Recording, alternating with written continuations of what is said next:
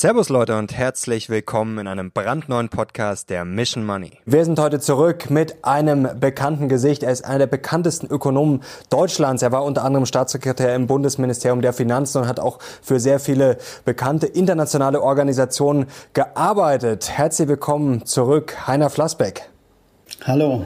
Herr Flassbeck, schön, dass Sie wieder da sind. Sie stehen ja wirklich für Klartext und da freue ich mich heute drauf. Und wir haben einige Themen, die wir besprechen müssen. Natürlich wollen wir über den Krieg sprechen, auch über mögliches Embargo, Energie und natürlich auch über die Inflation. Letztes Jahr haben Sie ja ordentlich ausgeteilt. Da sind Sie auch dafür bekannt. Ich äh, weiß das auch durchaus zu schätzen, dass Sie da kein Blatt vor den Mund nehmen. Da haben Sie den guten Herrn Stelter ein bisschen kritisiert. Ähm, jetzt haben wir aber mittlerweile doch eine ganz ordentliche Inflation. Jetzt ist die die Frage, hatte der Stelter vielleicht am Ende doch recht? Nein, hat er nicht, leider nicht. Wir haben immer noch nicht das, was ich, ich will das nochmal ein bisschen erklären, was man eigentlich unter Inflation versteht. Wir haben mhm. Preissteigerungen, wir haben sogar hohe Preissteigerungen, aber diese Preissteigerungen kommen alle von Knappheit her, von, auch von Spekulation ein bisschen. Aber es geht immer um reale Güter, es geht um äh, reale Güter, wo sich die Angebots-Nachfrageverhältnisse verschoben haben äh, und es geht um ja, spekulative Prozesse. Das ist das, was wir im Moment sehen. Äh, es gibt auch äh, die Probleme mit den äh, äh, Lieferketten und so weiter. Das sind alles reale Probleme. Die führen dazu, dass die Preise steigen und stärker steigen, als sie sonst gestiegen wären. Aber das ist immer noch nicht Inflation in dem Sinne, dass wir einen Prozess haben. Inflation ist ein Prozess, der sich aus sich selbst heraus bewegt und beschleunigt sogar. Davon sind wir immer noch unendlich weit entfernt, genauso weit entfernt wie beim letzten Mal. Und äh, diese, die, die Höhe der Preissteigerung alleine, äh, der Preissteigerungsrate sagt uns nichts über diesen Prozess aus. Dieser Prozess beginnt dann, das habe ich letztes Mal auch, glaube ich, erklärt, beginnt dann, wenn die Löhne anfangen zu steigen. Wenn die Löhne in Reaktion auf diese hohe Inflation jetzt steigen, sagen wir, die Nominallöhne in Deutschland würden 5, 6, 7 Prozent zulegen und dann würden die Preise nochmal stärker steigen, die Löhne dann 9, 10 Prozent. Dann wären wir in diesem Prozess. Davon kann überhaupt nicht die Rede sein. Okay, aber jetzt ist das natürlich eine wissenschaftliche Debatte Debatte vielleicht, aber das ist den Leuten daheim natürlich wurscht, weil die müssen mehr zahlen. Zum Beispiel Aldi hat jetzt die Preise um 30 Prozent angehoben. Also ob die Inflation jetzt, ja, ob die jetzt der Stelter recht hatte oder sie, ist ja im Endeffekt wurscht, oder? Also es ist ja ein nein, Problem, nein, nein, nein. Das ist ja entscheidend für die für die Reaktion der Notenbank. Ne? Äh, wer sagt, wir haben jetzt Inflation und gefährliche Inflation, äh, der impliziert ja sozusagen oder der sagt gleichzeitig, also da muss die Notenbank jetzt gegenhalten, denn das ist ihre Aufgabe. Das ist ja der nächste Satz. Äh, und äh, dieser Satz ist falsch. Denn die Notenbank, wenn die Notenbank jetzt dagegen hält, äh, gegen diese Preissteigerungsrate, dann bewirkt das erstmal gar nichts. Das beseitigt die Verknappung ja nicht. Es bringt ja nicht mehr Öl auf die Welt. Und das, was wir brauchen, um die Knappheiten zu überwinden, nämlich Investitionen, das würde die Geldpolitik ja tendenziell stoppen mit höheren Zinsen. Also ist genau verkehrt. Es ist kontraproduktiv, wie man manchmal sagt, wenn man jetzt die Zinsen erhöht. Dass die Leute stark betroffen, dass die Menschen viele Menschen, auch Menschen mit geringen Einkommen vor allem stark betroffen sind, ist ganz klar. Und ich bin, bin auch der Meinung, dort sollte man für Entlastung sorgen. Jetzt nicht nur bei Energie, also jetzt nicht so ein Tankrabatt oder so, sondern man sollte generell dafür sorgen, dass die Menschen mit geringerem Einkommen, die Hartz-IV-Empfänger und so weiter, dass die eine ordentliche Aufstockung kriegen, sodass die äh, nicht äh, extrem stark belastet sind. Jetzt habe ich als Vorbereitung natürlich Ihren Blog gelesen, relevante Ökonomik, kann ich euch zu Hause nur empfehlen. Da geht es auch wirklich in die Tiefe. Das ist jetzt nicht einfach mal so äh, oberflächlich, sondern da geht es wirklich in die Tiefe, gerade für die Fans von euch, die da vielleicht ein bisschen mehr wissen wollen. Da haben Sie zum Beispiel geschrieben, geradezu schlafwandlerisch betritt man im Gefolge der medialen Indoktrination gefährlich, aber vermeintlich unvermeidbare Pfade, weil sich niemand traut, einmal laut und vernehmlich Halt zu rufen. Jetzt bezogen auf das Inflationsthema. Meinen Sie da zum Beispiel jetzt, Klassiker, die Bildzeitung, die jetzt fordern hier Zinsen hoch, äh, sonst äh, verarmen wir alle. Oder was meinen ja, Sie genau. konkret? Das ist, äh, es ist, diese Diskussion ist völlig verrückt, aber die ist ja nicht nur Bildzeitung, sondern die geht ja mhm. bis in die höchsten Ränge. Das, wenn ich den österreichischen Notenbankpräsidenten Holzmann anhöre, der sagt, jetzt im Herbst brauchen wir unbedingt eine Zinserhöhung und andere machen so Andeutungen und in Deutschland sind es ja ganz viele, die in diese Richtung gehen. Das ist extrem gefährlich. Das ist Spiel mit dem Feuer. Wir kommen aus einer Riesenrezession. Äh, wir sind noch gar nicht richtig raus. Wir sind jetzt in einer Stagnationsphase. Es droht wegen des Ukraine-Konflikts ein neuer eine neue Rezession und die Leute reden davon, dass die Notenbank jetzt mal die europäische Wirtschaft abkühlen muss. Die ist kühl, die ist extrem kühl, die muss man nicht abkühlen und das ist einfach die völlig falsche Reaktion darauf. Aber jetzt die Frage, was steckt denn da dahinter? Denn man kann ja schon davon ausgehen, dass zum Beispiel der österreichische Notenbankpräsident äh, das auch wissen müsste, was Sie uns jetzt hier gerade erklären. Also weiß es der nicht besser oder werden da irgendwie andere politische Ziele verfolgt? Nein, das ist äh, immer noch die Konfusion um den Monetarismus. Das haben wir, glaube ich, auch schon mal besprochen. Okay. Äh, die, die Geldmengenlehre, dass man also glaubt, wenn irgendwie zu viel Geld im System steckt, dann wird das automatisch äh, zu Inflation. Das ist äh, fundamental falsch. Das ist nicht so. Äh, Inflation ergibt sich aus den Bedingungen an den Märkten, die ich vorhin erklärt habe, ein Prozess, der sich selbst beschleunigt. Aber dieser Prozess setzt eben voraus, und da schauen wir zurück in die 70er Jahre. In meinem Alter kann man das leicht tun. Da blickt man einfach mal auf die 70er Jahre. Ne? Und äh, da sieht man, in den 70er Jahren war alles völlig anders. Es gab Vollbeschäftigung. Es gab natürlich äh, massiv steigende Sachinvestitionen, einen Investitionsboom ohnegleichen. Es gab hohe Wachstumsraten. Äh, und es gab schon, als der Schock kam, der Ölpreisschock kam, gab es schon stark steigende Löhne. Die Gewerkschaften waren super, super stark, fühlten sich jedenfalls super stark. Und in der Situation führte dann der Ölpreisschock zu äh, einer äh, äh, weiteren äh, Beschleunigung durch die Löhne und dann zu der berühmten Stagflation oder wie immer man das nennt, jedenfalls eine Situation, wo man eine schwache Wirtschaft hat und hohe Inflation, die was daran lag, dass damals die Geldpolitik dann voll zugeschlagen hat. Und bei dem ersten, der ersten Runde 72, 73, als in Deutschland im öffentlichen Dienst, muss man sich vorstellen, die Löhne um ich glaube, um 12, 13 Prozent in einem Jahr gestiegen sind, war das auch vollkommen berechtigt. Da war es berechtigt, dass die Geldpolitik äh, gesagt hat, so Leute, so geht es nicht mehr weiter. Aber wie gesagt, in Europa ist nichts davon. In den USA steigen die Löhne ein bisschen stärker. Da kann man andeutungsweise darüber reden, aber hier überhaupt nicht. Aber jetzt gibt es ja schon die ersten Forderungen. Habe ich auch in der Bild vor ein paar Tagen gelesen. Ich glaube, Polizeigewerkschaft. Also da kommen jetzt schon die ersten Forderungen. Ja, die äh, Löhne müssen jetzt äh, so stark erhöht werden, dass es über der Inflation liegt. Also wir hatten jetzt 7,3 Prozent waren es, glaube ich. Also da reden wir dann schon von 8 Prozent oder vielleicht sogar 10 Prozent. Dann haben wir ja genau das. Also ist die Frage, ob das jetzt kommt. Aber die Forderungen sind da. Sollte das theoretisch kommen, dann hätten wir dasselbe wie in den 70er Jahren, oder nicht? Dann bin ich sofort dabei. Dann okay. ist es überhaupt keine Frage. Dann bin ich sofort dabei. Also müssen wir das verhindern jetzt. mit sieben Prozent haben, bin ich auf der Seite derer, die sagen, jetzt muss die Geldpolitik dagegen halten. Okay. Das ist völlig klar. Nur äh, die Forderungen, die da kommen, äh, die Leute sagen, die Inflation. Aber was ist die Inflation? Die Inflation ist ja nicht die Inflation eines Monats, sondern dann gucken wir mal auf den Jahresdurchschnitt. Dann sind wir vielleicht bei drei oder dreieinhalb oder sowas. Äh, gut, äh, dann äh, wollen wir sehen, ob sie das durchsetzen können. Wir haben immer noch dreieinhalb Millionen Arbeitslose in Deutschland. Äh, der EU insgesamt sind es noch viel mehr. Und äh, die Gewerkschaften müssen es ja auch durchsetzen können. Es ist ja nicht, wie manche Ökonomen sagen, nur eine Frage der Inflationserwartungen. So, ich Gewerkschaftler ändere jetzt mal meine Inflationserwartungen. Ich sage jetzt ist nicht mehr zwei Prozent, sondern äh, es ist jetzt sieben Prozent und dann paff gehen meine Löhne hoch. Das ist einfach Unsinn. Ne? Die Inflationserwartungen heißen überhaupt nichts, sondern ich muss es ja durchsetzen können. Ich muss es gegen die Unternehmen durchsetzen können. Und das, wir reden jetzt über Gewerkschaften, die in den vergangenen zehn Jahren, um das nochmal ganz deutlich zu sagen, nicht in der Lage waren, die, das Inflationsziel von zwei Prozent durchzusetzen. Also über solche Gewerkschaften reden wir, nicht über mächtige Kerle, sondern über ganz kleine Handeln, die äh, nicht in der Lage waren, das durchzusetzen. Und äh, dass die jetzt plötzlich so stark werden, das glaube ich einfach nicht. Und Sie sind auch dagegen. Also sonst sind Sie eigentlich für steigende Löhne, aber im, im jetzigen Umfeld würden Sie sagen, besser nicht. Die sollten so steigen. Immer am Inflationsziel sollte man sich ausrichten. Okay. Immer, auch jetzt, immer noch am Inflationsziel. Wenn das Inflationsziel unter zwei ist, sollte man sich am Inflationsziel ausrichten. Und wenn es drüber ist, sollte man sich auch am Inflationsziel ausrichten. Aber nicht an der aktuellen Inflation. Das ist immer ein grandioser Fehler. Und jetzt noch eine Frage. Wenn quasi die Geldmenge wurscht ist für die Inflation, dann ist ja die Notenbank, ich will jetzt nicht sagen überflüssig, aber ja, für was brauchen wir die dann eigentlich noch? Ja gut, ums abzukühlen, wenn alles zu heiß läuft? Oder für was nein, brauchen nein, wir die, die Notenbank, Notenbank dann noch? Die Notenbank hat zunächst mal primär, also primär in meiner Rollenverteilung der Wirtschaftspolitik primär die Aufgabe, äh, dafür zu sorgen, dass die Wirtschaft läuft bei niedriger Inflation. Also es ist ja nicht zu trennen. Das ist ja diese, diese europäische, deutsche, deutsche Hybris, man könne das trennen, man könne sagen, die ist jetzt nur für Inflation zuständig und nicht für das Reale, ist ja Unsinn. Äh, in den USA ist es ganz klar, die FED ist verantwortlich für die Beschäftigung und für die Inflation. Das ist eine vernünftige Aufgabenbeschreibung. Und dann muss sie dafür sorgen, dass die Beschäftigung auch läuft und dass die Investitionen laufen. Und äh, wenn es dann irgendwann zu einer Überhitzung der Wirtschaft kommt, dann muss die Geldpolitik wieder zuschlagen. Insofern braucht man die Geldpolitik schon, aber äh, nicht in einer Situation, wo, wo die Investitionstätigkeit, die private, am Boden liegt und der Staat mühsam versucht, so ein bisschen was hinzuzufügen, damit wir wenigstens nicht völlig einbrechen. Läuft es jetzt in den USA aus Ihrer Sicht dann auch falsch oder ist das okay, dass da die Zinsen ein bisschen angehoben werden? Wie gesagt, in den USA kann man drüber streiten. Da sind jetzt die Löhne tatsächlich zum ersten Mal äh, ein bisschen kräftiger gestiegen, so um die 5 Prozent.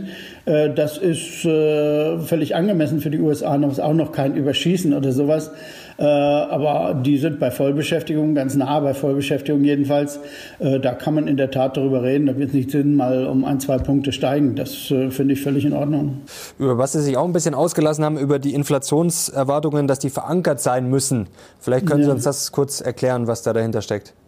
Ja, ich habe vorhin schon gesagt, Verankerung äh, ist so eine, eine Fiktion, die die Ökonomen geschaffen haben, dass sie gesagt haben, wenn wir jetzt schon keine Geldmenge haben, wie beim Monetarismus, den wir vorhin erwähnt hatten, wenn wir keine Geldmenge haben, an der man sich festhalten kann, oder kein Gold oder kein Bitcoin oder was, an dem man sich mengenmäßig festhalten kann, dann muss es ja irgendetwas geben, was sozusagen die Inflation äh, in, in Schach hält. Und das ist, haben sie erfunden, das ist eine reine Erfindung, die Verankerung der Inflationserwartung bei den Menschen Menschen sozusagen. Aber es geht natürlich in erster Linie um die Gewerkschaften, um die Lohnempfänger und um die Verhandlungen, äh, diejenigen, die die Verhandlungen führen, Tarifverhandlungen führen.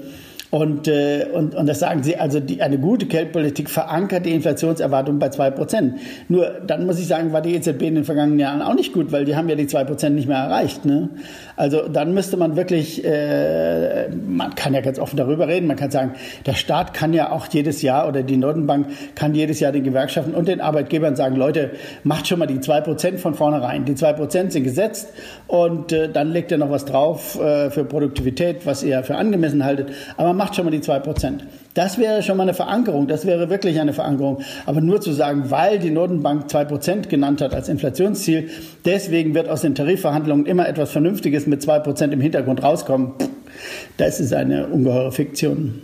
Wie ist denn jetzt Ihre Prognose für die kommenden Wochen, Monate, vielleicht auch ein, zwei Jahre?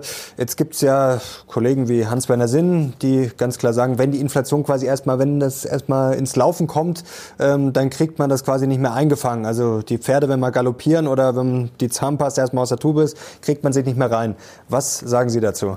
Ja, das sind immer so lustige Bilder. Der Sinn hat immer lustige Bilder. Wir haben letztes Mal über die Ketchupflasche, glaube ich, geredet. Und jetzt rennen die Pferde. Das sind immer so alte Bilder. Irgendwie, die gibt's gar nicht mehr. Aber äh, nur gut. Äh, nein, das ist äh, auch durch nichts zu rechtfertigen. Wenn wir jetzt normale, vernünftige Lohnpolitik machen, wenn die Löhne weiter vernünftig steigen, sagen wir also mit der Zielinflationsrate im Hintergrund vielleicht ein, wegen mir ein Schnaps drauf, 0,5 drauf oder so, ist ja nicht, äh, geht ja nicht die Welt von unter. Also wenn das so sein sollte und und der Staat für Entlastung bei den unteren Einkommen sorgt, dann wird diese Inflation, wenn jetzt nicht neue Schocks kommen, ne, dann wird diese Inflation, jetzt ist gerade der Ukraine-Schock gekommen, aber wenn jetzt nicht nochmal was kommt, dann wird diese Inflation einfach wieder verschwinden. Die verschwindet einfach aus der Statistik, weil wenn jetzt nicht nochmal 20 Prozent Ölpreissteigerung draufkommt, was ja relativ unwahrscheinlich ist, äh, dann ist das im nächsten Jahr weg und dann geht die, die Inflationsrate wieder runter, rein, rein aus statistischen Gründen. Das ist nun mal so, wenn man einen Vorjahr, äh, Vorjahresvergleich macht, dann ist, wenn der eine, der eine hohe Sprung weg ist, dann ist nichts mehr. Und dann ist es die, die Vorjahresrate, dann ist das Niveau zwar höher, das Inflation Inflationsniveau ist zwar höher, aber die Rate, die normalisiert sich ganz schön und sehr schnell wieder. Und da werden manche noch ihr blaues Wunder erleben. Aber ist das nicht ein bisschen statistischer Trick auch? Also ist klar, dass es so gerechnet wird, aber jetzt hat Aldi, äh, bleiben wir bei dem Beispiel, die Preise erhöht um 30 Prozent. Jetzt haben wir Herr Gaspreis, das ist alles durch die Decke gegangen. Jetzt ist ja schon die Frage, ob das alles wieder einfach so automatisch äh, gemütlich jetzt fällt in den nächsten Wochen und es haben sich jetzt viele vielleicht auch schon an die höheren Preise gewöhnt. Also ist die Frage, ob Aldi dann sagt, ja, diese 30 Prozent nehmen wir jetzt wieder zurück, vielleicht ein bisschen weniger. Also wir sind jetzt schon mal auf einem höheren Niveau angekommen, oder? Das wird doch jetzt nicht über Nacht naja, verschwinden. Das, also statistisch vielleicht schon. Ja, das habe ich ja gerade versucht zu erklären. Das Niveau hat aber nichts mit der Inflationsrate zu tun. Ja, wenn wir jetzt im nächsten Jahr ein höheres Inflationsniveau haben und die 30 Prozent nicht wieder zurückgenommen werden, dann ist die Inflationsrate nicht wieder 30 Prozent oder nicht wieder für Öl oder für irgendwas, sondern die normalisiert sich wieder. Die wird wieder ganz klein. Ja, aber das ist ja ein Taschenspielertrick äh, also, dann eigentlich. Die naja, Leute zahlen ja trotzdem das, mehr. So ist, es nun mal, so ist es nun mal in der Statistik definiert. Inflationsrate und Inflationsniveau sind zwei unterschiedliche Dinge. Ne? Und äh, die, die Mechanik ist aber tatsächlich so, wie ich gesagt habe, wenn jetzt das Inflationsniveau hochgeht, äh, dann hat das für die Rate äh, im nächsten Jahr keine Bedeutung. Aber deswegen, aber deswegen, um darauf auch nochmal zurückzukommen, ist es vernünftig, wenn der Staat jetzt einmalig äh, wenigstens den äh, unteren Einkommen eine Entlastung bietet, weil wenn Aldi so viel teurer wird, dann wird es wirklich äh, extrem knapp für viele Leute und dann sollte der Staat eine Entlastung bieten. Aber eine generelle Entlastung, jetzt nicht beim Benzinpreis, das ist alles Quatsch, sondern eine generelle Entlastung muss man über seinen Schatten springen und sagen, Hartz IV ist ohnehin zu niedrig, gebe den Leuten jetzt mal 800 Euro oder 900 und dann ist aus. Ne? Soweit sind wir aber noch nicht. Ist auch die Frage, ob das, äh, ob das kommen wird. Ähm, würden Sie bis dahin grundsätzlich die These unterschreiben, dass wir alle ärmer werden, so wie das ja auch Habeck und Lindner jetzt schon äh, verlautbaren? verlautbart naja, haben. sicher, wir sind schon ärmer geworden. Wir sind schon durch Corona ärmer geworden. Wir sind erheblich ärmer geworden durch Corona. Ich meine, dieser Einbruch, der ist ja nicht wieder aufgeholt. Da ist, ist was weggefallen und zwar Sozialprodukt in hohem Maße. Sozialprodukt ist ja unser Einkommen. Das ist weggebrochen. Und äh, das ist jetzt äh, zwar die, wieder sind wir wieder beim Niveau, ne, auf das alte Niveau zurückgegangen, aber das heißt ja nicht, dass, äh, dass das, was da weggefallen ist, das haben wir ja noch, das haben wir ja nicht mehr. Die Frage ist, wer jetzt ärmer geworden ist, das ist wieder eine ganz andere Frage. Äh, viele Beamte oder Pensionäre wie ich sind nicht ärmer geworden, aber andere Leute sind in der Tat ärmer geworden. Und äh, das verteilt sich jetzt auch ein bisschen über diese Preissteigerungsraten. Und wie gesagt, da müssen wir wenigstens die Ärmsten schützen. Frau Lagarde und Frau Schnabel sind nicht ärmer geworden. Die haben nämlich in Aktienfonds investiert, äh, wurde jetzt die letzten Tage berichtet. Ah, ja. äh, okay. Wie wären Sie, also das wird ja immer veröffentlicht von der EZB, ähm, quasi wie die ganzen EZB-Funktionäre da, ja, wenn die ja. was investiert haben. Äh, was unternehmen Sie denn aktiv jetzt dagegen, dass Sie bei Aldi mehr ausgeben müssen? Ich habe erstens gehe ich nicht zu Aldi.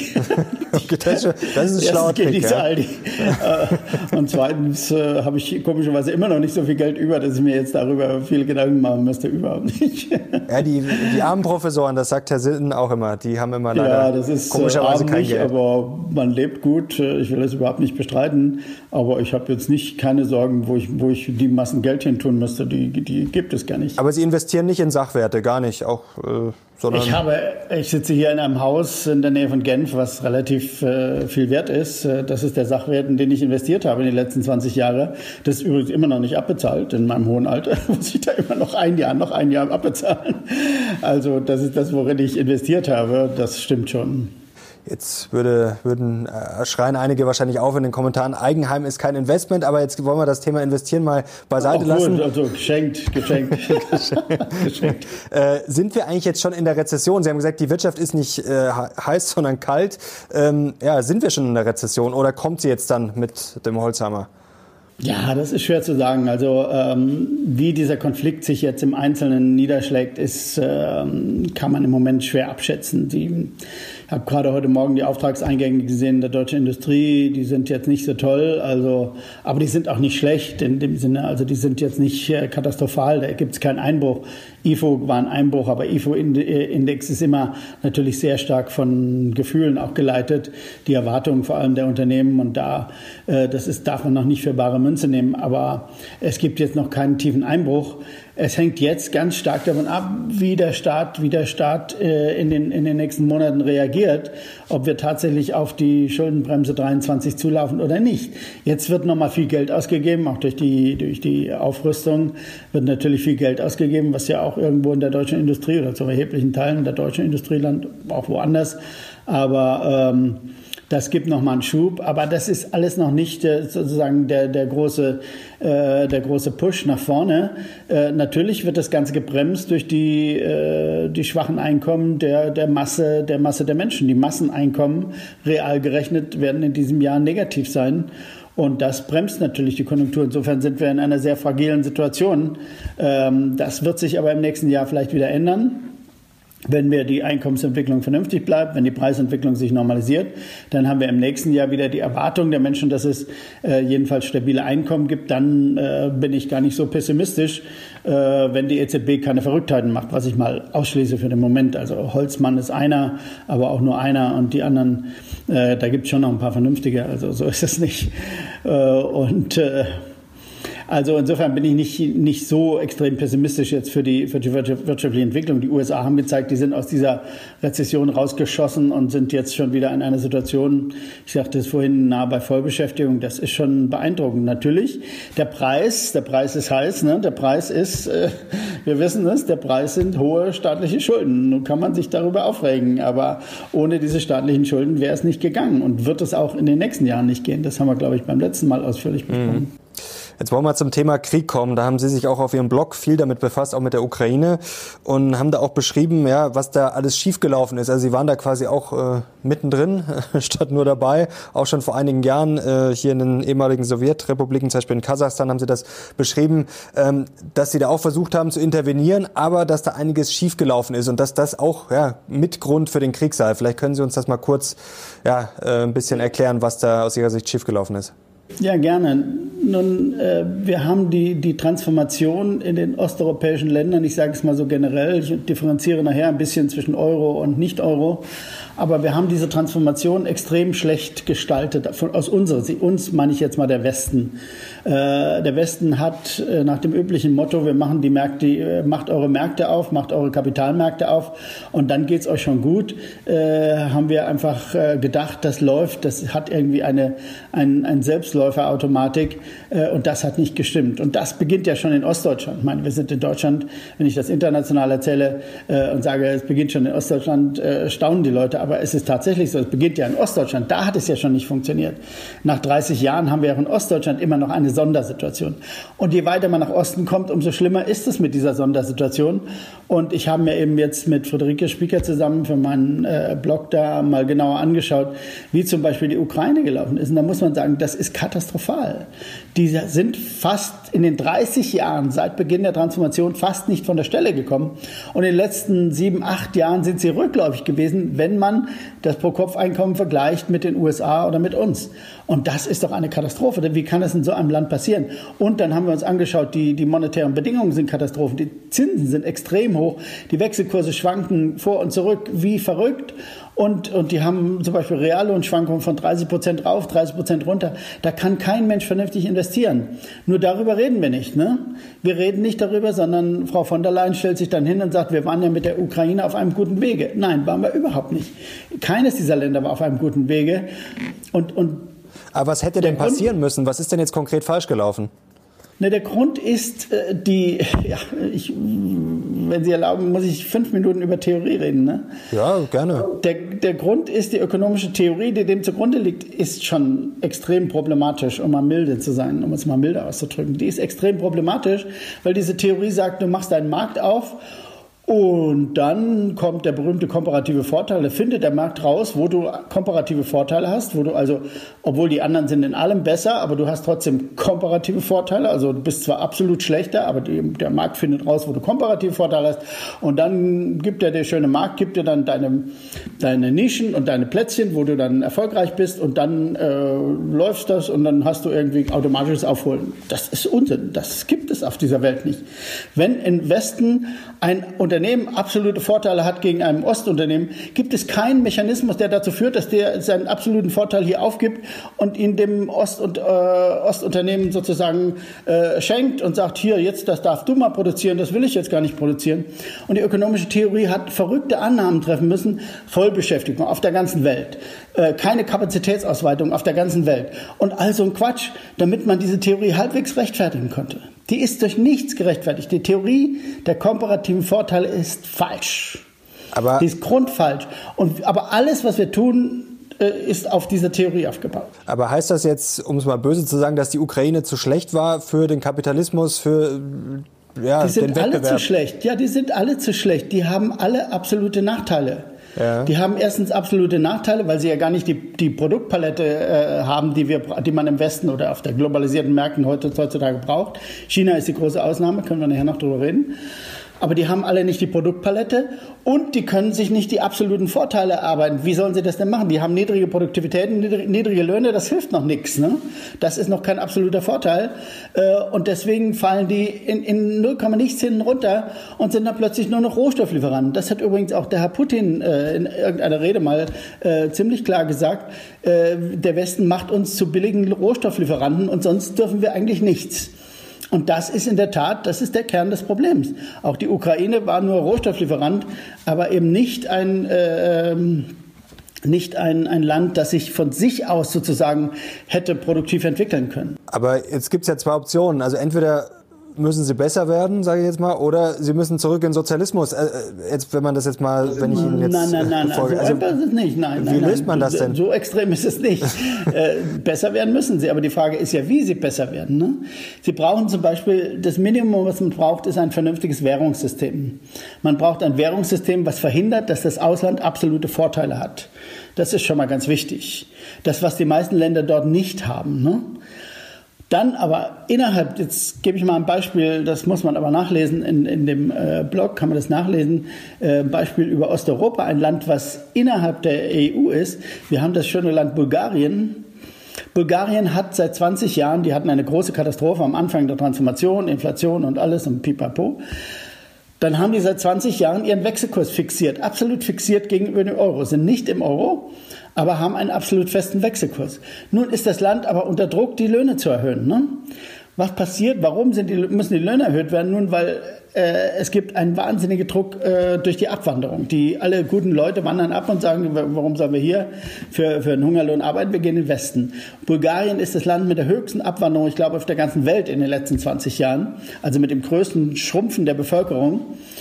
Und dann kommen die westlichen, paar westliche Unternehmen, ein paar westliche Unternehmen siedeln sich da an und die haben eine Riesenmarge, die haben eine irre Gewinnmarge, ne, weil die haben hohe Produktivität und arbeiten mit den niedrigen Löhnen da. Die haben super niedrige Lohnstückkosten und die erlauben, die lassen dann mal locker die Löhne um 20 Prozent pro Jahr steigen in ihren Betrieben.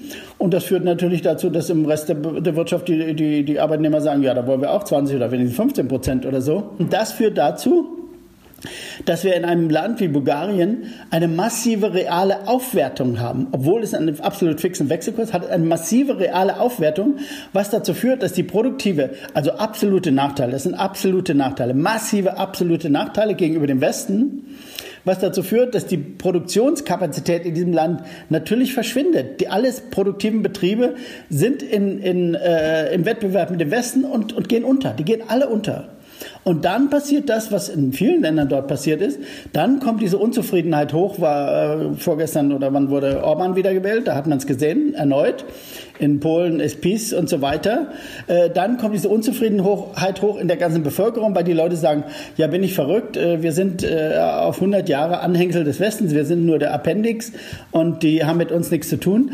Und dann passiert genau das, was in Bulgarien zehn Jahre mindestens der Fall war und jetzt vielleicht wieder der Fall ist.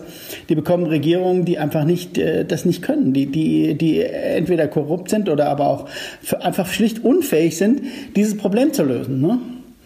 Und das zeigt eben, wenn ich nur einen Satz sagen und das zeigt eben ein, ein Versagen unsererseits. Wir müssen, wir, das sage ich mal, die Europäische Kommission vor allem, die diese Länder beobachtet, die tausend Leute in Brüssel hat, um das tagtäglich äh, äh, äh, im Blick zu haben und zu sehen, was da schiefläuft, die versagt vollständig. Und jetzt ist die Frage, wie geht's weiter? Also was wäre jetzt der Schlüssel? Also jetzt wurde der EU-Beitritt zum Beispiel diskutiert von der Ukraine. Wäre das jetzt der richtige Schritt oder wäre das quasi, würde es das noch schlimmer machen?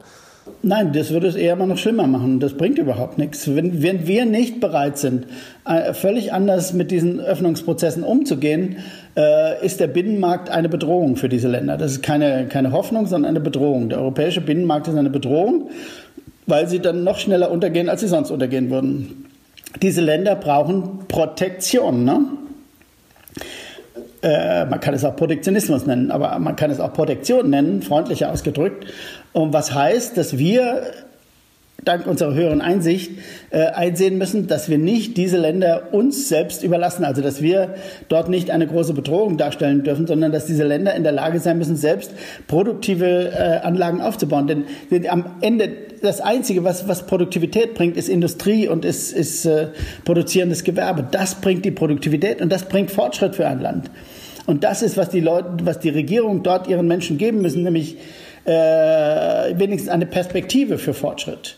Und wenn sie das nicht geben können, dann äh, machen die alle möglichen Verrücktheiten und dann werden wir eben noch mehr Nationalismus sehen, noch mehr Nationalismus bis hin zum Faschismus. Ist das jetzt auch der Grund, äh, Verrücktheiten, warum Putin das gemacht hat, weil er ja, wirtschaftlich außer dem Rohstoffhandel wirtschaftlich keine Option hat? Der hat nichts, ne? Der hat nichts. Ja, und Russland ist unheimlich schlecht gelaufen auch. Russland hatte unter Putin einen kurzen Aufschwung bis 2008 oder so. Nach der Weltfinanzkrise ist da nichts mehr gewesen. Und, und, und dann kam noch Corona dazu, was Russland auch hart getroffen hat, weil sie vieles falsch gemacht haben, sicherlich auch. Und, und da fühlt er sich nun der Enge. Dann kamen die, die Aufstände in Kasachstan und in Belarus und äh, da fühlt er sich nun äh, unmittelbar bedroht äh, von, ja, äh, vom Westen sozusagen. Wobei jetzt ist natürlich, also erst muss man sagen, das rechtfertigt natürlich jetzt nicht den Einmarsch nach dem Motto, ach, die Wirtschaft Nein, so gut, jetzt marschieren wir mal wo ein. Muss man immer Klar. dazu sagen, natürlich ähm, rechtfertigt das kein Und die Frage Krieg. ist auch, das was, ja macht, keine Frage. was, was macht das jetzt besser? Also die ganzen Sanktionen äh, und Co. werden jetzt Russland wahrscheinlich auch nicht gerade äh, florieren lassen, oder? Nein, das ist auch, äh, ich halte das auch überhaupt nicht für eine sinnvolle äh, Vorgehensweise, jetzt mit, mit Sanktionen vorzugehen. Man muss jetzt äh, versuchen, mit Gewalt dort äh, Verhandlungen äh, hinzubringen und der Westen muss diese Verhandlungen unterstützen. Der Westen muss Garantien geben. Es wird am Ende vermutlich darauf hinauslaufen, dass irgendwelche Teile der Ukraine abstimmen dürfen unter westlicher Aufsicht, wo sie hinwollen, in die Ukraine und, äh, oder nach Russland. Das haben wir auch im Westen. Katalonien ist auch so ein Fall. Ich bin in diesen Fällen nicht, nicht äh, radikal der Meinung, dass man, dass man die mit Gewalt daran hindern muss, äh, sich zu entscheiden, wenn sie, wenn sie ein bestimmtes äh, Gebiet verlassen wollen. Äh, wir sind in Europa. Dafür müssen wir Europa aufbauen. Darüber, dafür brauchen wir ein funktionierendes Europa, dass wir solche regionalen Konflikte ertragen. Und dann kann wegen mir die Ukraine kann in die EU eintreten. Äh, so what? Äh, aber wie gesagt, unter Protektion. Aber es muss dann bedeuten, dass wir die gesamte Osteuropa äh, in, in den Blick nehmen. Das gilt für die baltischen Staaten, das gilt für Rumänien, Bulgarien, habe ich erwähnt und so weiter. Viele andere. Sie haben ja auch geschrieben in Ihrem Blog, Sie sind dafür, dass wir quasi jetzt ja, Russland als Partner haben, dass das nur funktionieren kann, Frieden in Europa, wenn man quasi kooperiert. Jetzt ist natürlich die Frage, wie soll das mit Putin ähm, funktionieren? Also glauben Sie da wirklich dran? Dass überhaupt ja, unsere Politiker äh, verhandeln ich wollen. Ich will mal so sagen, ich will sagen, wir müssen daran glauben. Was, was ist denn die Alternative? Die Alternative kann ja nicht sein, dass wir eine Mauer um Russland ziehen, das habe ich auch geschrieben, eine Mauer um Russland ziehen und warten 100 Jahre warten, bis in Russland irgendetwas passiert ist. Das ist nicht die Lösung. Und man muss auch immer sehen, Putin war für Russland tatsächlich eine gute äh, eine gute Wahl zu einem bestimmten Zeitpunkt. Ich selbst war im Kreml und habe Herrn Jelzin erlebt und es war eine schlichte Katastrophe. Es war eine schlichte Katastrophe. Und dann die russische Währungskrise war, war eine noch viel größere Katastrophe, an der die Westler kräftig verdient haben, unter anderem Deutsche Bank und so weiter, ne? Äh, die alle spekuliert haben mit russischen Wertpapieren. Und, und da sind wir auch schuld gewesen. Der IWF war ja in Moskau installiert, der war ja dort, äh, und, also Internationale Währungsfonds, und hat äh, sozusagen die Aufsicht geführt. Und das ist alles in die Hose gegangen. Und dann kam Putin an die Macht. Haben Sie den also, auch mal kennengelernt? Oder bitte? Haben Sie Putin auch mal kennengelernt? Nein, Putin, nein, nein Putin nicht, nee.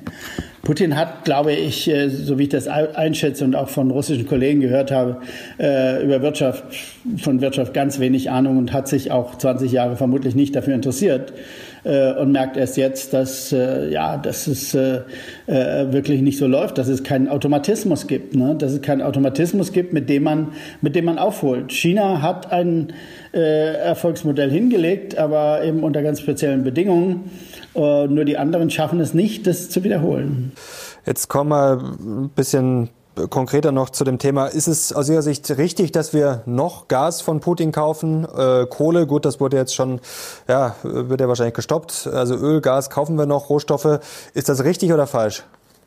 Ich bin der Meinung, das ist, äh, das ist richtig äh, aus unserem Interesse, aber auch generell. Wie gesagt, wir müssen nach diesem Krieg wieder einen Modus vivendi finden. Wir müssen eine, eine Möglichkeit finden, mit Russland zu reden. Ganz gleich, wer im äh, Kreml an der Macht ist. Wir können dieses Land nicht in einen Paria-Status für immer hineinschieben. Und ich muss auch sagen, ich verurteile diesen Krieg gerne und viel, so viel wie man will. Man will das ja hören heutzutage. Aber wir müssen dann auch ehrlich sein und die Kriege der Vergangenheit auch verurteilen, ne? mindestens mit den gleichen Worten. Äh, sprich Irak oder Afghanistan äh, waren ja keine heiligen, gerechten Kriege, sondern waren genauso unsinnige Kriege wie der Krieg in der Ukraine jetzt. Und das ist das, was mich im Moment am meisten stört, diese, diese moralische Überlegenheit, die aus allen Knöpfen dringt und äh, wo, die, wo man den Eindruck hat, äh, wir sind, wir sind immer die Guten, wir haben immer alles richtig gemacht. Nein, wir haben auch unendlich viele Fehler gemacht. Und nach den Fehlern muss man wieder anfangen, miteinander zu reden. George W. Bush ist nicht vor ein internationales Gericht gezogen worden, äh, weil die Amerikaner sich weigern, vor dieses Gericht zu gehen, unter anderem. Ne? Machen wir uns nichts vor. Und äh, insofern müssen wir wieder einen Schritt zurück machen, jetzt nach der nach dem Überschießen der Gefühle in, in, äh, mit dem Beginn dieses Krieges und in diesem Krieg und äh, müssen wieder äh, cool werden und sagen, äh, was, was kann man tun, wie muss man verhandeln und man muss versuchen zu verhandeln. Das ist das Einzige, was sinnvoll ist. Da gebe ich Ihnen recht. Natürlich, die Bilder von Butcher, die sind jetzt noch äh, sehr präsent. Wenn man das sieht, dann fällt es natürlich immer schwer, jetzt äh, ja, das Emotionale auszublenden. Ähm, haben Sie Angst? Ähm, jetzt wurde ja sofort angekündigt nach äh, diesen grausamen Vorfällen. Wie gesagt, das können wir alles nur noch mal verurteilen, auch wenn natürlich früher auch schon mal andere Fehler passiert sind. Klar. Ähm, Jetzt ist die Frage, haben Sie Angst davor, dass jetzt emotional überreagiert wird? Denn es wurde ja sofort reagiert darauf, es wurde mit neuen Sanktionen, wurde jetzt schon eingeleitet, wurde gedroht, Diplomaten wurden äh, ausgewiesen, ich glaube aus Berlin, ich glaube 40 russische waren es. Ähm, fürchten Sie, dass das Embargo jetzt kommt, weil der öffentliche Druck wird schon immer größer? Ja, das ist äh, ganz klar. Das ist in, in kriegerischen Auseinandersetzungen immer so. Das muss man einfach sehen, äh, dass immer das ein oder andere Ereignis dann benutzt wird, um, äh, um, um neue Fronten sozusagen aufzumachen. Ich kann das nicht beurteilen, was da passiert ist. Ich will das auch nicht beurteilen, äh, weil, weil uns dazu die Fakten fehlen. Äh, aber äh, ich, wie gesagt, unsere Standards müssen wir immer anpassen. Ne? Äh, wie viele Tote hat es in der Ukraine jetzt gegeben? Zivile Tote äh, im Vergleich zum Irakkrieg und ähnliches. Äh, und äh, ich fürchte schon, dass es äh, emotional überschossen wird und dass man dann irrationale Dinge tut, meine, wie die Forderung nach einer Flugverbotszone, die eine sofortige kriegerische Auseinandersetzung mit Russland bedeuten würde, des Westens. das ist extrem unvernünftig. wir müssen wieder anfangen zu relativieren. Ne? irgendwo habe ich gelesen, in der Frankfurter Allgemeinen hat sich einer verstiegen zu dem Satz, jetzt ist die Zeit der Relativierer endlich abgelaufen. Nein, wir müssen wieder relativieren. Darum geht es. Wir müssen wieder vernünftig werden und äh, runterkommen von den hohen Gefühlen. Und äh, dann kann man nur hoffen, dass äh, in Berlin genügend Leute und in Brüssel genügend Leute einen kühlen Kopf behalten und äh, ihre Emotionen hintanstellen. Jetzt haben aber ja schon einige Wissenschaftler die letzten Wochen ähm, ja, sind vorgeprescht. Die Wirtschaftsweisen haben auch schon äh, ja, ausgerechnet, dass es okay wäre. Die sind sich auch nicht alle einig. Zum Beispiel Rudi Bachmann und äh, Kollegen. Also es gibt einige, die sagen, ach mein Gott, das wäre jetzt nicht so schlimm, würde uns natürlich Bruttoinlandsprodukt kosten, aber wir müssen das jetzt machen. Ähm, ja, was passiert denn dann aus Ihrer Sicht? Was würde passieren, wenn wir jetzt von heute auf morgen es schafft ja, kein Gas also erstmal wird man, wird man dadurch Putin nicht an die Ehe hindern, diesen Krieg irgendwie zu Ende zu bringen oder zu einem äh, zu einer Ver Vertragslösung zu bringen. Das glaube ich nicht, dass er sich dadurch äh, jetzt tief beeindrucken lässt. Zum anderen muss man auch sagen, viele dieser Märkte bei Öl ist es ganz besonders so, können wir gar nicht kontrollieren, wo das Öl jetzt hingeht. Wenn es dann über China zu uns kommt, äh, dann ist es, äh, ist es Öl, an dem nicht dran steht steht, ich komme aus Russland oder so. Also das ist schon mal nicht so einfach. Bei Gas ist es sicher einfacher. Aber ich bin generell nicht der Meinung, dass das äh, die Lösung ist, zu sagen, wir müssen jetzt äh, hier in eine tiefe Rezession, um nur um, um, um da irgendwie die, die Russen, äh, die russische Wirtschaft zu vernichten oder so, wie es die deutsche Außenministerin ausgedrückt hat. Das kann nicht das Ziel sein. Das Ziel muss sein, wieder zurückzufinden zu äh, normalen Verhältnissen. Das geht nicht über noch mehr Sanktionen und es geht nicht um noch über eine weitere Anschärfung des, des Konfliktes von unserer Seite. Äh, zurück heißt, äh, zurück zur Vernunft heißt, äh, alles etwas tiefer hängen und äh, äh, auf Vertrags, Vertragslösungen äh, drängen, äh, und zwar von der ganzen Welt her. Ja, das, das habe ich jetzt verstanden. Aber jetzt die Frage, was passiert denn jetzt mit uns konkret? Jetzt lassen wir mal Russland außen vor. Ähm, was passiert denn in Deutschland, wenn es jetzt zu diesem Embargo kommen sollte? Oder wenn auch Putin, ist ja auch möglich, dass ja, der sagt, äh, er hat ja da eh schon äh, äh, die Gazprom, äh, ja, was in Deutschland ist, quasi die Tochter, das, da wurde jetzt eh schon, äh, quasi hat Habeck ja eingegriffen, dass uns da nicht irgendwie was äh, fast abgedreht wird. Äh, ähm, was passiert dann? Also bricht dann unsere Wirtschaft zusammen, bricht unser ganzes System zusammen?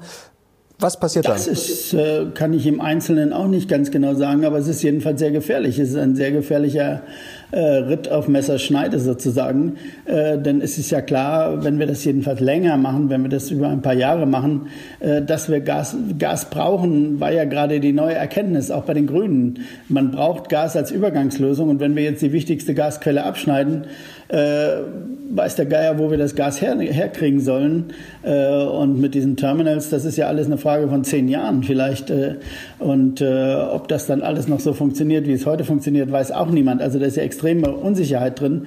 Äh, und deswegen halte ich es auch aus rein deutscher Sicht für sehr gefährlich, äh, zu sagen, wir wollen jetzt kein russisches Gas mehr, denn äh, dann werden wir vermutlich gewaltige Lücken kriegen und werden Industrien abschalten müssen. und das wird dann, das wird dann richtig teuer teuer, ohne, ohne meine Einschätzung, das ist das unmittelbare Ziel, das man damit hat, nämlich Putin in die Knie zu zwingen, dass es das bringt.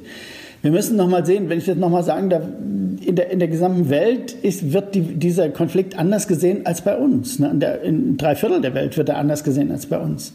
In drei Viertel der Welt wird dieser moralische Doppelstandard, den ich vorhin erwähnt habe, als, als wirkliches Problem angesehen. In Entwicklungsländern, in, in China und anderswo, in den Bereichen, den Ländern, die unmittelbar mit den alten West, vom Westen ausgelösten Konflikten zu tun hatten, sagt man heute, jetzt seht ihr erst recht, äh, diese westlichen Doppelstandards. Wir sind im Begriff, mit unserer äh, moralisch erhöhten Position ganz tiefgreifenden Schaden anzurichten in der gesamten Welt für lange Zeit, für sehr lange Zeit.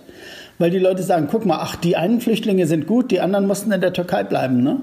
Und, und solche Vergleiche werden angestellt. Und zu Recht, zu Recht werden solche Vergleiche angestellt.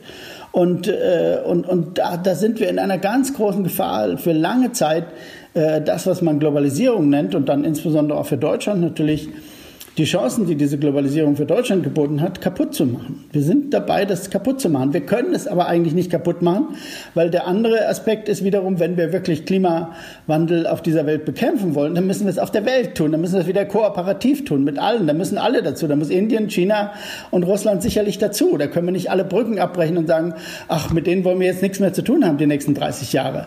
Das, dann, dann kann man auch den Klimawandel vergessen. Dann können wir diese ganze Energiewende gleich äh, abschreiben. Thema Energie, da haben Sie sich ja letztes Jahr auch schon äh, intensiv damit beschäftigt. Da haben wir drüber gesprochen, auch beim letzten Interview schon. Ähm, wie schwierig wird das denn jetzt nochmal durch diesen Konflikt verschärft? Also es war ja davor schon schwierig, die Energiewende schwierig. Ähm, wie wahrscheinlich sind denn jetzt Blackouts, um mal gleich zum Punkt zu kommen? Also ja, sie werden wohl immer wahrscheinlicher. Ne? Man, wird, äh, man wird immer mehr äh, mit, mit ganz äh, volatilen Maßnahmen, mit äh, Eingriffen der Bundesnetzagentur dafür sorgen müssen, dass das Netz stabil bleibt. Und das bedeutet, aber das bedeutet auch wieder, dass die deutsche Industrie vor allem äh, abgeschaltet wird. Ne? Wir haben das ja jetzt schon, dass die stundenweise äh, keinen Strom mehr bekommen, weil es einfach das Netz nicht hergibt.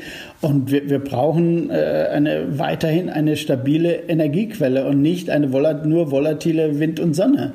Und da ist, glaube ich, die gesamte strategische Ausrichtung falsch. Man konnte sagen, man konnte das durchaus sagen, wir machen für 20 Jahre äh, Gas, äh, um, um äh, das auszugleichen, weil Gaskraftwerke schneller angeworfen werden können und schneller eine Entlastung bieten können. Aber wenn jetzt die Gasvariante weg ist, dann haben wir nichts dann haben wir nichts, machen wir nichts vor. Da haben wir, haben wir, wir brauchen 80 Gigawatt, 80 Gigawatt äh, äh, in, in, äh, im Jahr 2040, äh, wenn oder 100 Gigawatt vielleicht, ja 100 Gigawatt eher, wenn die Autos auch noch alle elektrisch fahren sollen, brauchen wir 100 Gigawatt. 100 Gigawatt sind über 50 äh, Kernkraftwerke und das wollen wir mit Sonne und Wind äh, darstellen.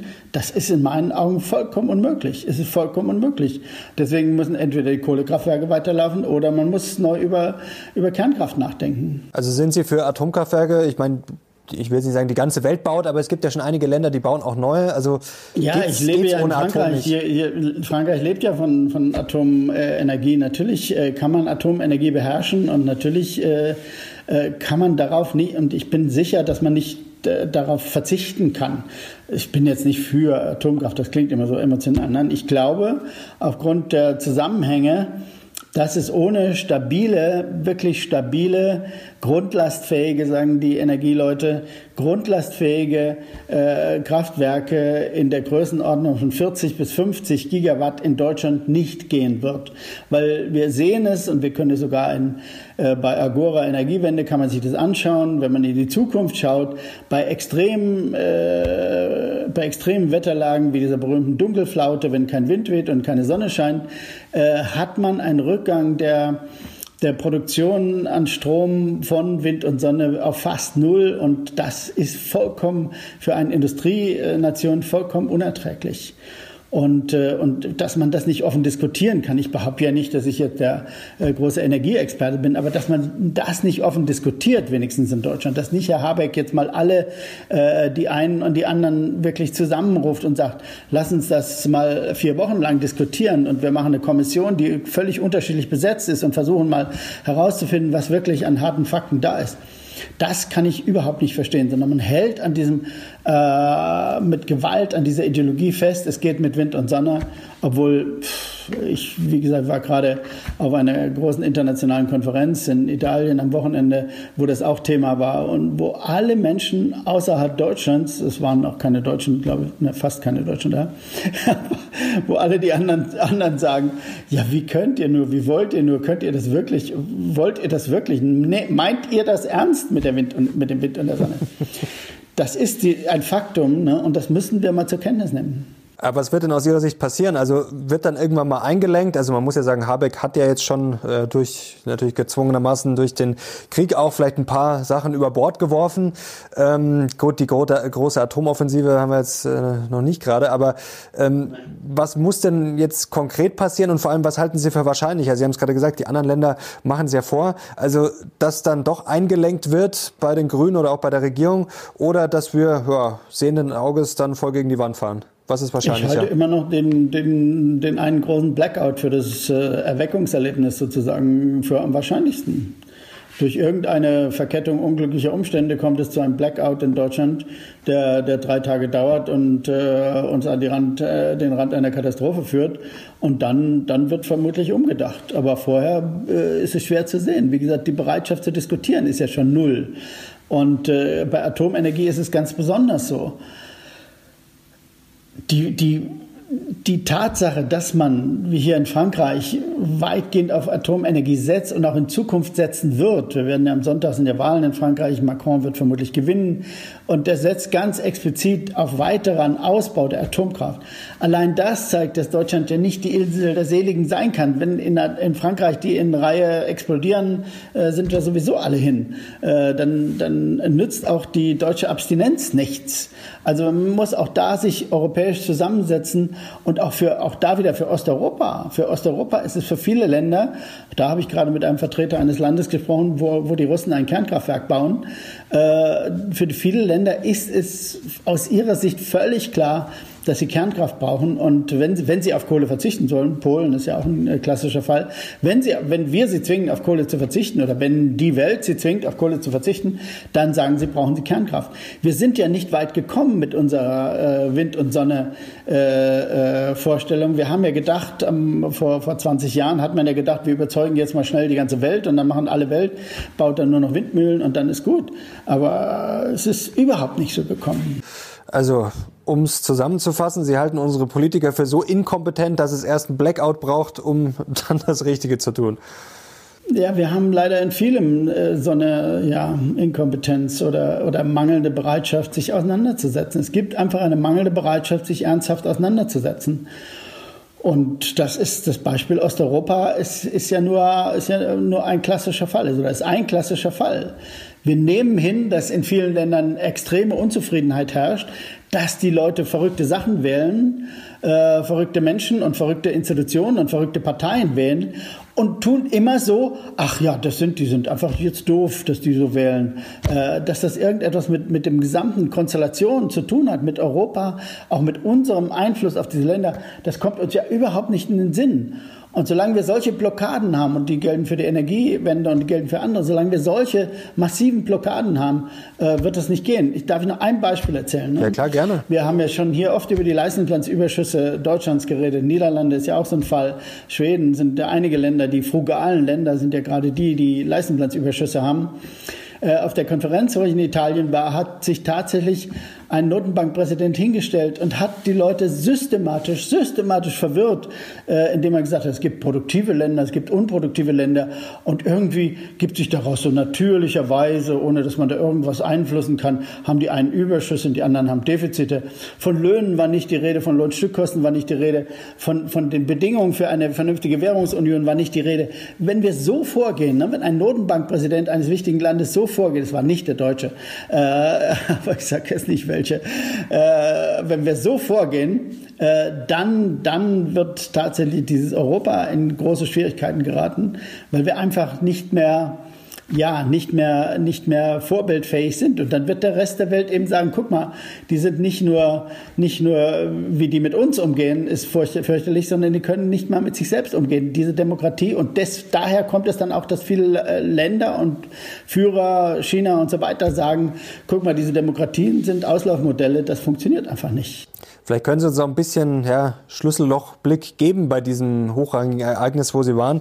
Ähm, wo haben Sie denn das Gefühl, geht's hin? Also was ist jetzt so die Stimmung? Äh, was wird so entschieden? Wo geht's hin, wenn Sie das jetzt vielleicht mal so grob verdichten könnten? Was wird da so gesprochen? Äh, was ist da so die vorherrschende Meinung? Also bei Atomen ist es ja offenbar auch so, dass äh, die anderen Länder sich da alle wundern. Da ist es vollkommen eindeutig, das habe ich gerade schon gesagt, da ist die, die Richtung vollkommen eindeutig, dass, dass immer mehr, in meinem Eindruck ist es jedenfalls mein starker Eindruck, dass immer mehr sagen, ohne Atomkraft wird es überhaupt nicht gehen, haben wir gar keine Chance, global schon gar nicht.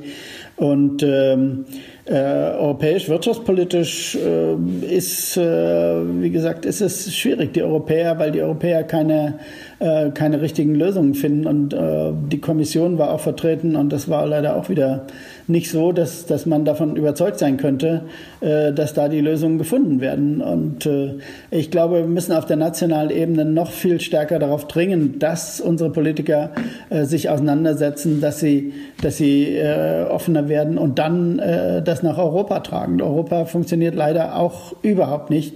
Äh, und wir haben auch da das ist mein Eindruck jedenfalls, nicht gerade die richtigen Leute an der Spitze sitzen. Jetzt wollen wir noch ein bisschen Ausblick wagen, vielleicht was man jetzt noch konkret verbessern könnte und vor allem, ja, wer die Gewinner und die Verlierer sein werden. Wenn ich das jetzt mal, äh, was Sie uns erzählt haben, mal ganz einfach zusammenfasse, dann wird Europa der große Verlierer sein, oder? Wenn es so weitergeht. Ja, ja das sieht so aus. Äh, Europa ist einfach äh, in diesem Konflikt jetzt wieder in eine Zwickmühle geraten, die für Europa auf Dauer nicht äh, verträglich ist und äh, erträglich ist. Denn äh, Europa kann äh, ohne Russland oder mit einem völlig abgekoppelten Russland wird, wird es für Europa nicht funktionieren. Und auch die osteuropäischen Länder, die enge Beziehungen zu Russland haben, werden dann in noch größere Schwierigkeiten kommen. Also das wird schon mal nicht funktionieren. Und dann ist das andere, was wir noch nicht besprochen haben, was auch auf dieser Konferenz äh, in meinen Augen eine große Rolle gespielt hat, aber immer so unterschwellig nur angesprochen wird, ist China.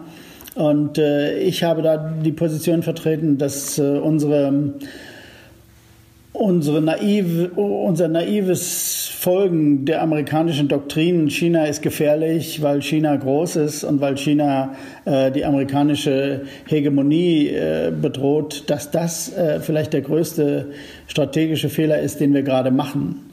Europa müsste sehen, dass China wird man nicht daran hindern, groß zu werden und noch viel größer zu werden. Sie werden in zehn Jahren vielleicht äh, doppelt so groß sein wie die USA oder vielleicht in 15. Das ist aber gar nicht entscheidend.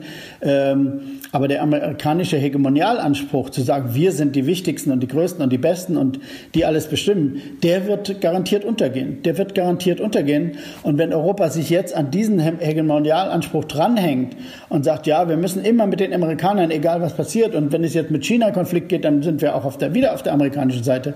Das ist fundamental falsch. Das halte ich für fundamental falsch, sondern Europa muss sich emanzipieren, muss erwachsen werden und muss seine eigenen Interessen vertreten. Äh, auch gegenüber den USA. Und wenn es dann äh, militärisch äh, ein bisschen mehr was braucht, dann bin ich auch dafür. Äh, ich glaube das nicht. Aber äh, wenn, es, wenn das die Voraussetzung wäre, dann wäre das, wäre das vielleicht ein Preis, den man zahlen sollte für diese Emanzipation von diesen äh, amerikanischen, von dieser extrem einseitigen amerikanischen Weltsicht, die, muss ich sagen, meines Erachtens mit unter Biden noch schlimmer geworden ist als vorher unter Trump. Okay. Was, warum konkret? Ja, weil Biden noch, äh, noch mehr und bei den Demokraten offensichtlich äh, insgesamt noch mehr diese, diese Furcht, diese Furcht äh, vor dem aufsteigenden China äh, vorherrscht, als, äh, als es bei Trump, bei Trump war es auch so. Aber ich glaube, unterschwellig ist es bei den Demokraten fast noch schlimmer. Aber das kann ich nicht beweisen im Einzelnen. Äh, würden Sie da mitgehen? Jetzt haben ja einige gesagt, die Amerikaner sind eigentlich so der lachende Dritte, die schauen sich das jetzt an, die ja, ja. haben jetzt keine großen Nachteile und im Zweifel die ja, Chinesen natürlich. auch eher auf der Gewinnerseite. Ja, Europa ist geschwächt, ist eindeutig geschwächt. Wenn Europa dann noch die Ukraine aufnimmt, wird es noch weiter geschwächt. Wenn es sich von Russland abkoppelt, wird es noch weiter geschwächt.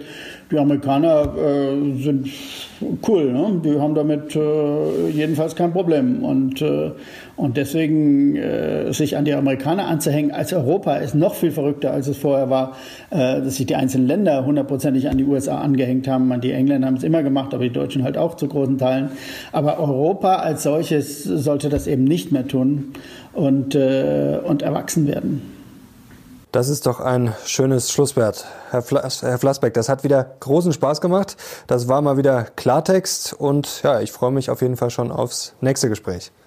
Okay, vielen Dank auch. Tschüss, alles Gute. Danke euch fürs Zuschauen. Ich hoffe, euch hat es auch gefallen. Wie gesagt, Klartext war versprochen und das wird von Herrn Flassbeck natürlich immer geliefert. Und wenn ihr ihn wieder sehen wollt, dann gebt gerne einen Daumen nach oben und ich glaube, es gibt einiges zu diskutieren in den Kommentaren. Danke Ihnen, danke euch. Wir sind jetzt raus. Bis zum nächsten Mal. Ciao.